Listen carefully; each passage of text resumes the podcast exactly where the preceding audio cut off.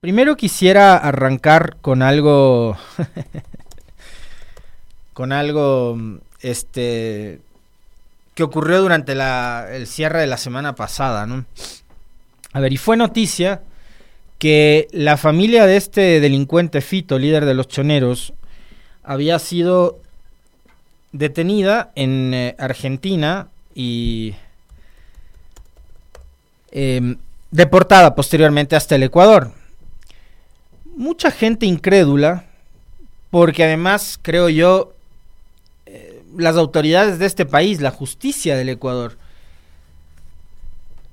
hace que los ciudadanos sean o seamos incrédulos, ya ponía en tela de duda, eh, digamos, lo que iba a pasar con respecto de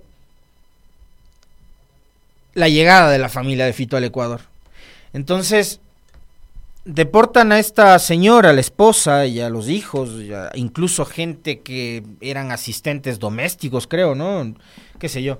Eh, se daban el lujo, ¿no? Y llegan al país y claro, están en libertad. La noticia es que la familia de Fito quedó en, libertad, ¿no?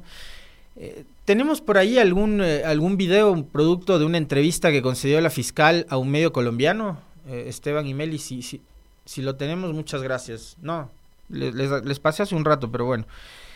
Eh, y, ante, y ante esta situación, uh, la señora fiscal concedió una entrevista justamente el viernes al medio de comunicación NTN 24 y ahí manifestó que eh, con esas respuestas bastante tibias digamos, que, no son ni siquiera respuestas, porque finalmente lo que termina haciendo es evadiendo la respuesta, porque la periodista le pregunta que cuál es, digamos, la condición o el estatus de la familia de Fito, si tienen alguna investigación en curso. Y la señora fiscal lo único que atinó a responder fue esto. Ahora sí, ya lo tienen, veamos. ¿Ni narcoestado ni estado fallido, como algunos quieren llamar al Ecuador? Todavía no. Estamos a tiempo de recuperarlo y que no nos convirtamos en eso. Eh, del tema de alias Fito, la familia llegó eh, finalmente de Argentina, está en Ecuador. ¿Cuál es el futuro de ellos? Están, se están practicando las primeras diligencias como parte de una investigación previa. Recordará usted que este ciudadano... Eh, está en calidad de prófugo, entonces estamos nosotros realizando la investigación que por y es reservada. ¿Y la esposa no, tiene en estos momentos ninguna eh, apertura de un caso, no tiene ninguna...? Eh, nosotros estamos realizando las respectivas diligencias para tomar una decisión sobre la situación jurídica de la señora. Eso fue todo, ¿no? Estamos realizando las gestiones, estamos realizando las gestiones, estamos realizando las gestiones. Esa fue la la respuesta de la señora fiscal. Es decir, en contra de la familia de Fito no había ningún tipo de investigación ni de caso abierto. Sin embargo, se hizo un notición, ¿no? Tanto es así que, la, la, noticia, digamos, estaba en las tapas de los medios de Argentina. También, obviamente, generó mucho ruido en Ecuador, por supuesto, y en algunos otros países de la región. En esta misma entrevista con NTN24, en donde la señora fiscal no aclara cuál es justamente el estatus o condición jurídica de la familia de Fito, lo cual es increíble además, ¿no? Porque de lo que entendemos, la esposa, la señora, eh, mueve en su cuenta, en sus cuentas bancarias, porque no es una, una cuenta bancaria probablemente tengo yo, ¿no? O muchos de ustedes, yo no, no tengo más, ni tarjetas tampoco, una, con una me basta y sobra. Y a veces una es difícil poder, poder pagar, ¿no?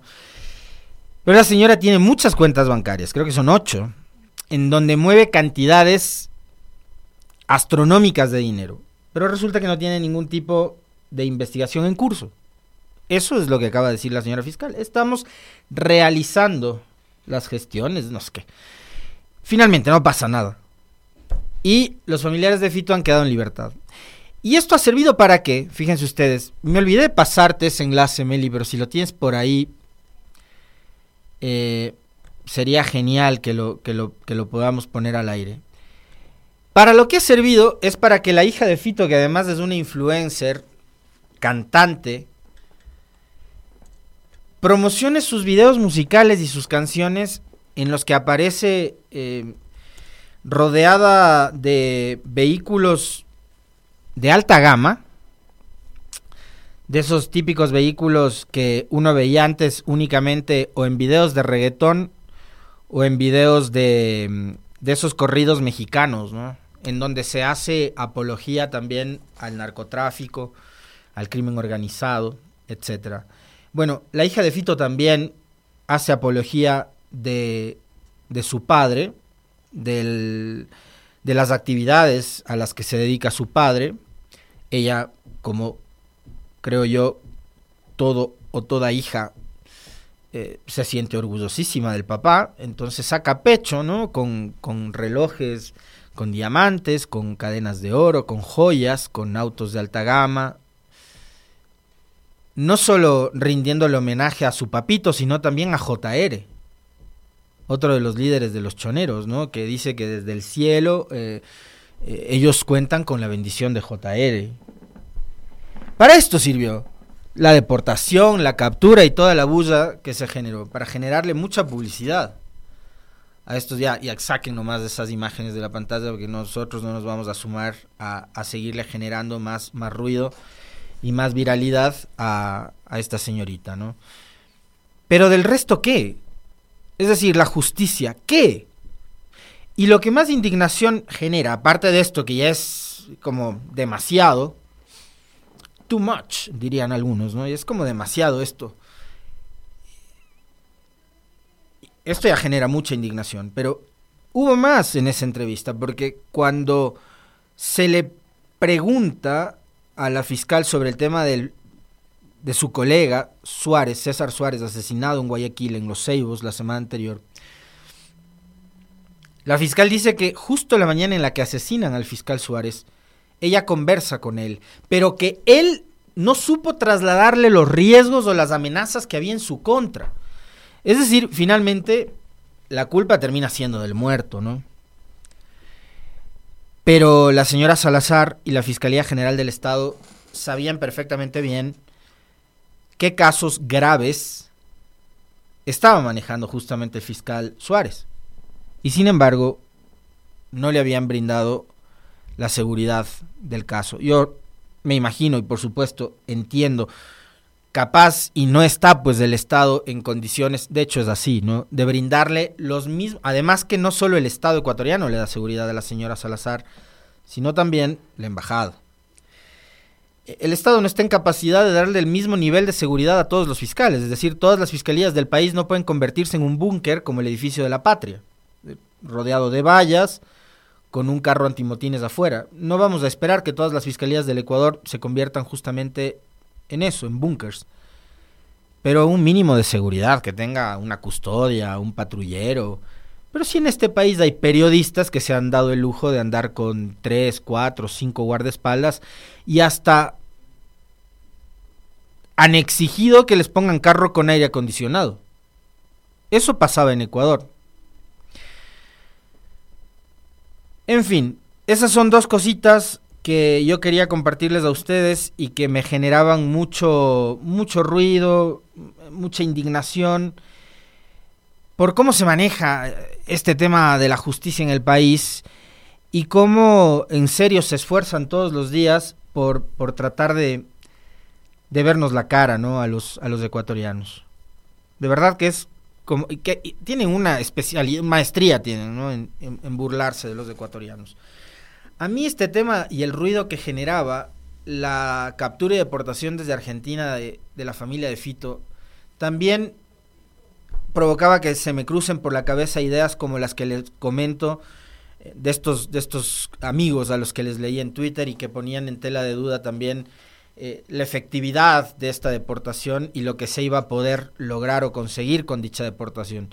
Es decir, ahora con la familia acá lo mínimo que debían haber hecho es hacerles que hablen para que digan dónde está Fito. Y así como les deportaron a los señores desde Argentina, desde Córdoba, lo deporten a Fito desde donde esté.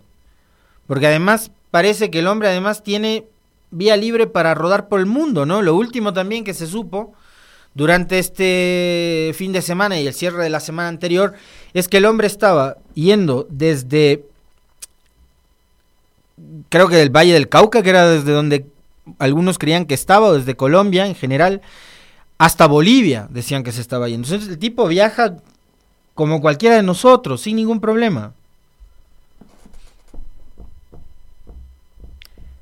Si tanta facilidad hubo para detectar la ubicación de la familia de Fito, y ahora que tienen a la familia de Fito acá, yo lo único, lo último que hubiera esperado, y lo único que hubiera esperado, es que consigan que la familia hable y diga dónde está Fito. Y así como hicieron todo lo posible para que lo traigan a la, para que traigan a la familia desde Córdoba, tenían que haber hecho también todo lo posible para identificar el paradero de este sujeto, ubicarlo y traerlo. Pero no, les dejaron en libertad, ya está. ¿Qué va a pasar ahora?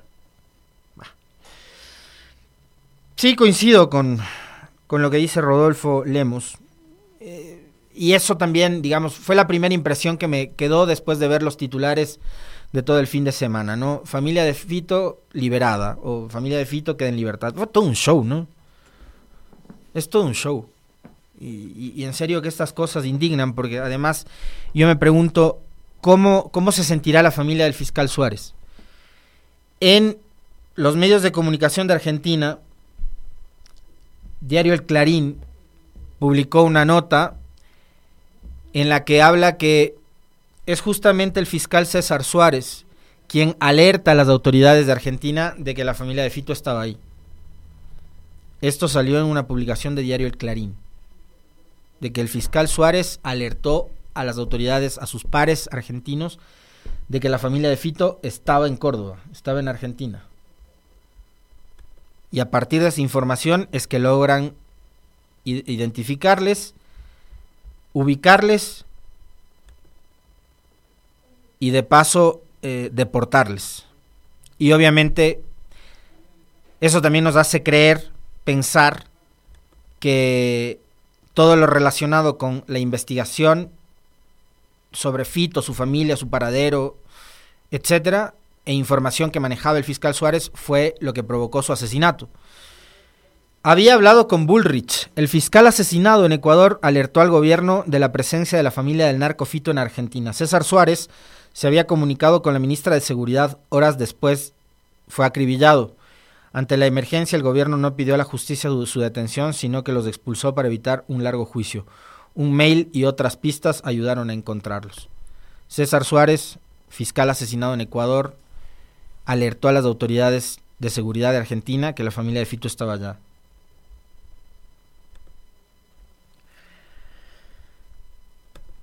Bueno, antes de ir a revisar datos que son el resultado de los operativos de estas dos semanas. Hoy empezamos, de hecho, la tercera. Mañana se cumplirán, ¿no? Dos semanas exactamente desde que se decretó el estado de excepción. Y vamos para la tercera semana con la plena vigencia del estado de excepción que fue decretado aquel 9 de enero. Yo quiero plantearles a ustedes una duda.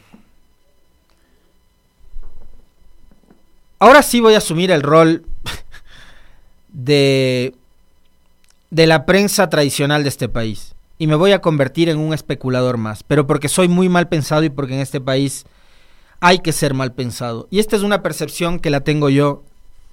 Pero que seguramente muchos de ustedes la deben compartir. Y que me sorprende que en el ámbito y en la arena de la política no se lo haya mencionado. Pero yo sí quiero compartirles con ustedes esta percepción de todo lo que está atravesando el país en este momento, de esta escalada de violencia brutal que se generó desde el cierre del año 2023 e inicios de este 2024. Porque coincide con un hecho político que no puede pasar desapercibido, con un hecho político que además tiene una cadena de hechos políticos adicionales del pasado y del presente de este país y probablemente del futuro también. Pero yo quiero dejarles esta, esta inquietud.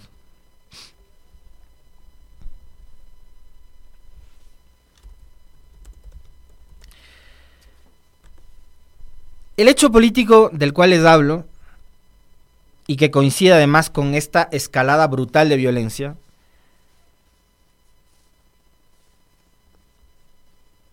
creo que tiene que entenderse así, como una escalada brutal de violencia, porque no podemos acostumbrarnos, nunca debimos acostumbrarnos a que 2022 cerremos con 5.500 muertes violentas, 2023 con casi 8.000 y que el 2024, no sé, pues la expectativa seguramente era mucho más que las 8.000 del año pasado y que se vaya normalizando ese nivel de violencia. No, yo me, me, me aterra solo el hecho de pensar en eso y me opongo totalmente a cualquier intento por normalizar justamente la violencia en este país o que la delincuencia pueda andar haciendo de las suyas en este país. Pero ya andaba haciendo de las suyas, ¿no es cierto? 2022, bueno, 2021 empezó todo este relajo de las masacres carcelarias en febrero.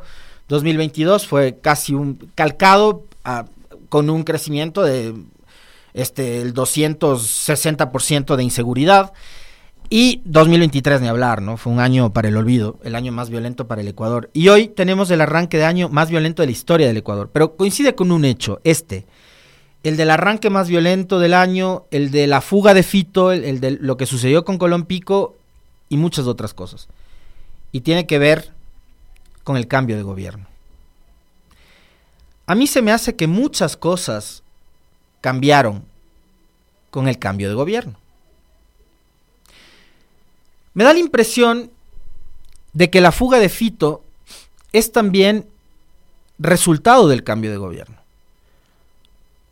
Porque con el cambio de gobierno se cambian las cúpulas, con el cambio de gobierno se cambian los directores del SNAI, los directores del CIES, deberían, ¿no? O sea, entiendo que se cambiaron unos, algunos. Y por ahí seguramente hubo alguien que a don Fito, que era el amo y señor de la cárcel, le dijeron, pana, acá seguramente no vas a tener con quién. Creo, me da la impresión. Capaz y no fue así, fue diferente. Pero a lo que voy, conclusión. Me da la impresión de que Fito ya no se sentía tan cómodo con el cambio de gobierno. Con Lazo se sentía muy cómodo, era el amo y señor de la cárcel.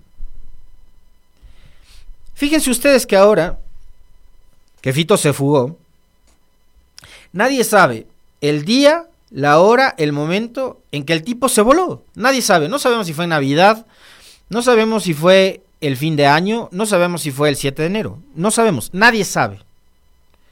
El tipo se voló. ¿Qué nos puede a nosotros hacer pensar lo contrario? De que antes, en donde el tipo vivía en una suite de lujo dentro de la cárcel, pintando murales en donde él se consagraba como el amo y señor de los choneros y de la cárcel y el mandamás y tal. ¿Qué nos puede hacer pensar lo contrario a que el tipo salía y entraba cuando le daba la gana de la cárcel? Como pasó en algún momento, ¿se acuerdan ustedes con este señor eh, Oscar Caranqui? Que salía con complicidad de los guías penitenciarios y de la propia policía en, Quito del penal García Moreno. Esas cosas ya, ya las vivimos. Pero es que yo no me estoy inventando esto porque se me ocurre ahorita. Lo vengo pensando porque es parte de la historia de este país. Ya lo vivimos antes de esto. ¿Qué podría ser diferente ahora? Pero todo esto ocurre. La fuga de Fito, lo de Colón Pico, la guerra entre pandillas y demás, cuando hay un cambio de gobierno. Y me da la impresión de que estos delincuentes con el cambio de gobierno ya no se sentían muy cómodos. ¿Eso qué significa?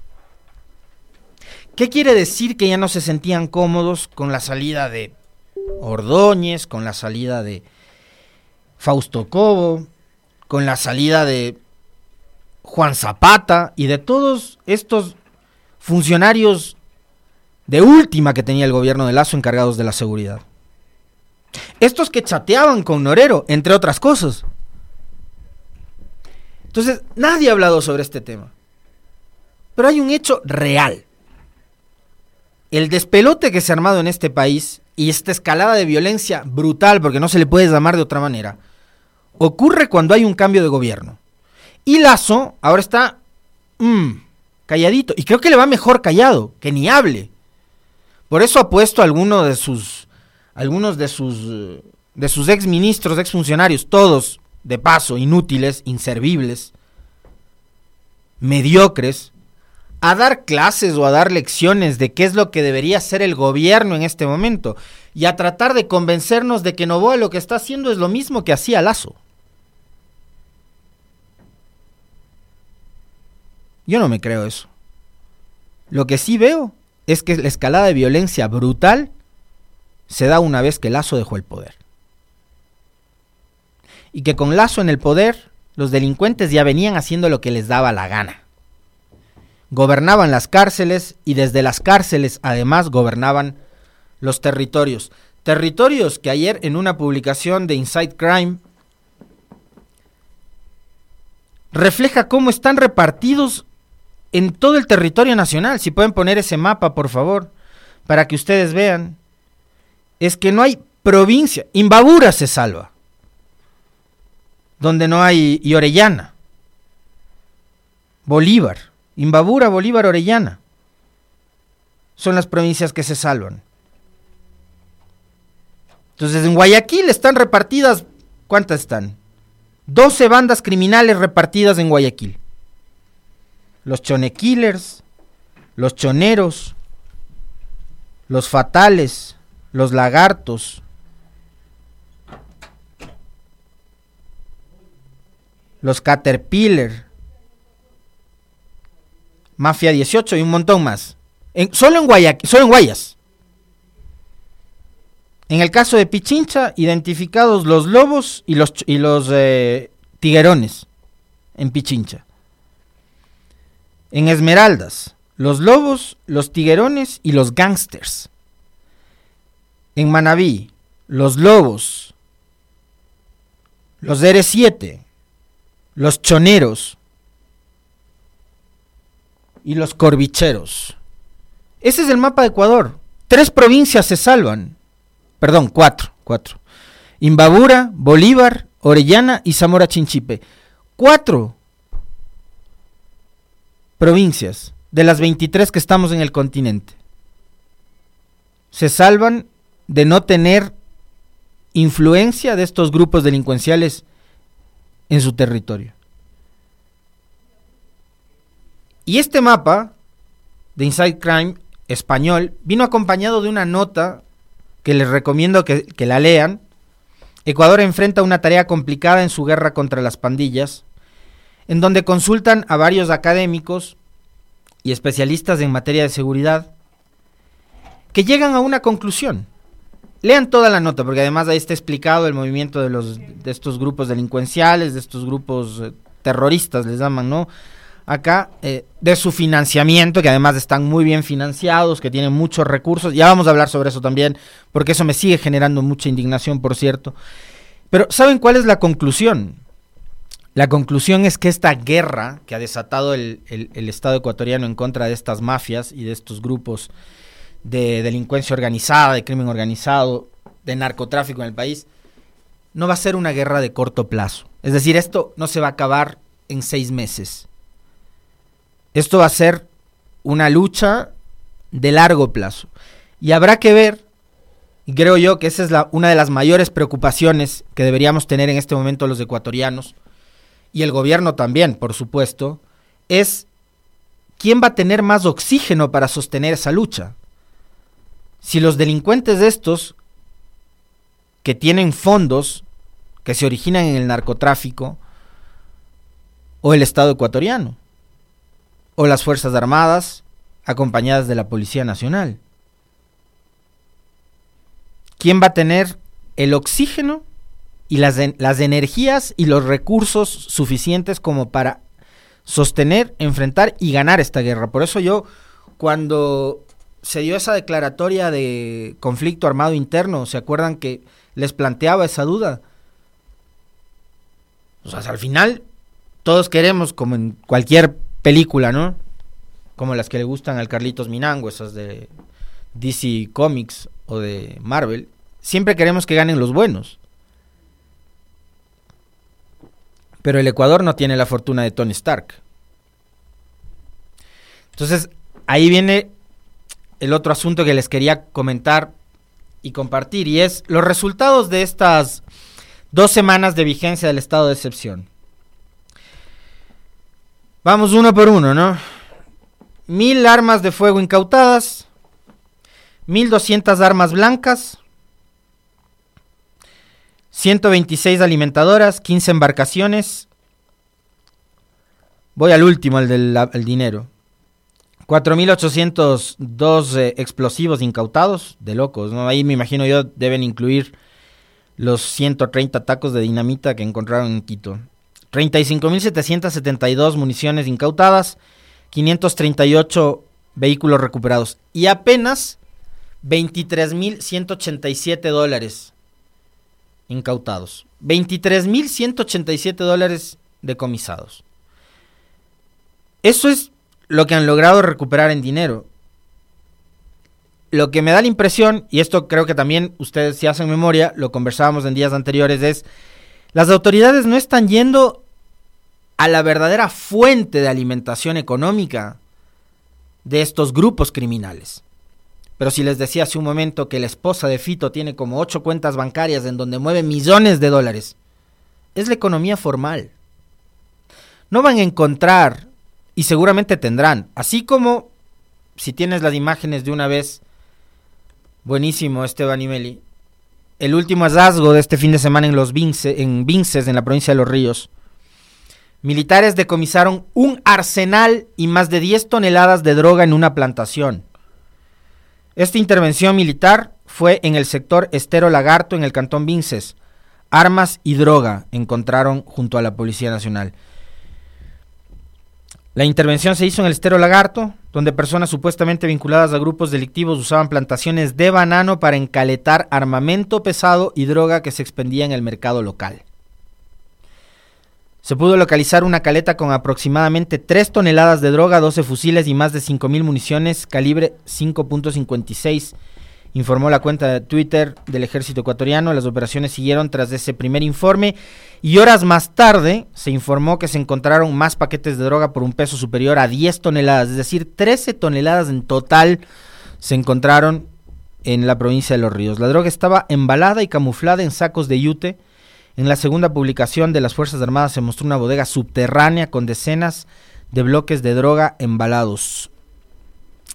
Las evidencias fueron puestas en cadena de custodia para hacer los trámites respectivos. En las imágenes compartidas se ve a un detenido en el sitio.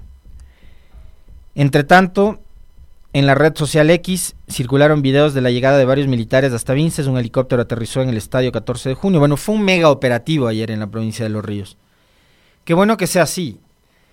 La pregunta es la misma que se estarán haciendo ustedes en este momento, por supuesto. Ahora han encontrado 13 toneladas, de droga, ¿no? Encaletadas ahí en una, en una bananera en los ríos. La pregunta es, ¿desde cuándo vienen haciendo esto? ¿Y por qué recién ahora incursionan los militares e incursiona la policía de la manera en la que lo han hecho? Seguramente, y esto tiene mucho que ver con trabajo de inteligencia, por supuesto. No es que fueron se, eh, caminando por las bananeras, se tropezaron y cayeron en una caleta. No. Acá debe haber un trabajo de inteligencia seguramente de semanas o meses para detectar tremenda eh, bodega llena de droga y armas. Nuevamente la pregunta, ¿tenía que salir lazo de la presidencia de la República para que sean este tipo de operativos, para que la inteligencia funcione y para que se den golpes de este nivel al narcotráfico? Les repito, es una, es una duda absolutamente razonable y legítima. Que la puedo tener yo en este momento y seguramente muchos de ustedes también la tienen. Tuvo que cambiar de gobierno el Ecuador para empezar a hacer descubrimientos como estos en buena hora y felicitaciones a las Fuerzas Armadas, a la policía, por todos estos golpes que están dando y que esperemos no paren, como el de ayer en los ríos, que den todos los golpes que tengan que dar al narcotráfico, a la mafia, al crimen organizado, a la delincuencia. Sin compasión. Pero ¿por qué recién ahora? 353 motocicletas recuperadas, 18 mil galones de combustible, más de mil celulares. Eh, 10.539 kilogramos de droga decomisados. No sé si ahí se incluyen estos últimos. Capaz no han actualizado todavía. 12 atentados de infraestructuras policiales, 13 atentados de infraestructuras públicas. 31.539 operativos. Se han hecho 82 operaciones contra grupos terroristas. Cinco terroristas han sido abatidos. 32 personas privadas de la libertad han sido recapturadas, excepto Fito y Colompico, ¿no? 11 policías liberados, dos policías lamentablemente fallecidos en cumplimiento de, su deber y 2.763 personas detenidas, de ellos 158 por terrorismo. 2.763 detenidos. ¿Por qué delitos les van a procesar a quienes no son catalogados terroristas? ¿Van a seguir llenando las cárceles de ladrones de celulares? Que por supuesto deberían pagar una pena, sí. Pero vamos, además nuestro sistema penitenciario está como para seguir metiendo 230 privados eh, detenidos por semana, porque ese es el, el, promedio, creo, o, o, por día, por día me parece que es 230 detenidos por día. ¿Está nuestro sistema penitenciario listo para seguir encarcelando a 230 personas diarias?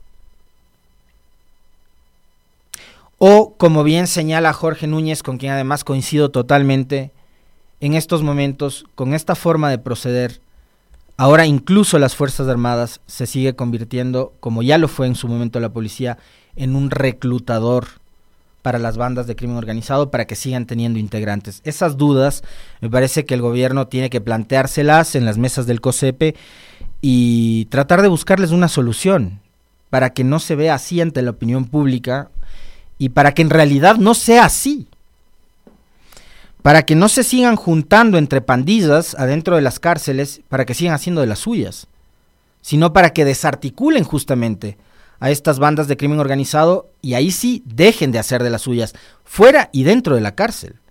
Pero no agruparles o reagruparles en la cárcel para que se hagan más fuertes, que es lo que han hecho en este país desde el gobierno de Lenin Moreno, cuando empezaron a agruparles por pandillas y ya no por sus niveles de peligrosidad.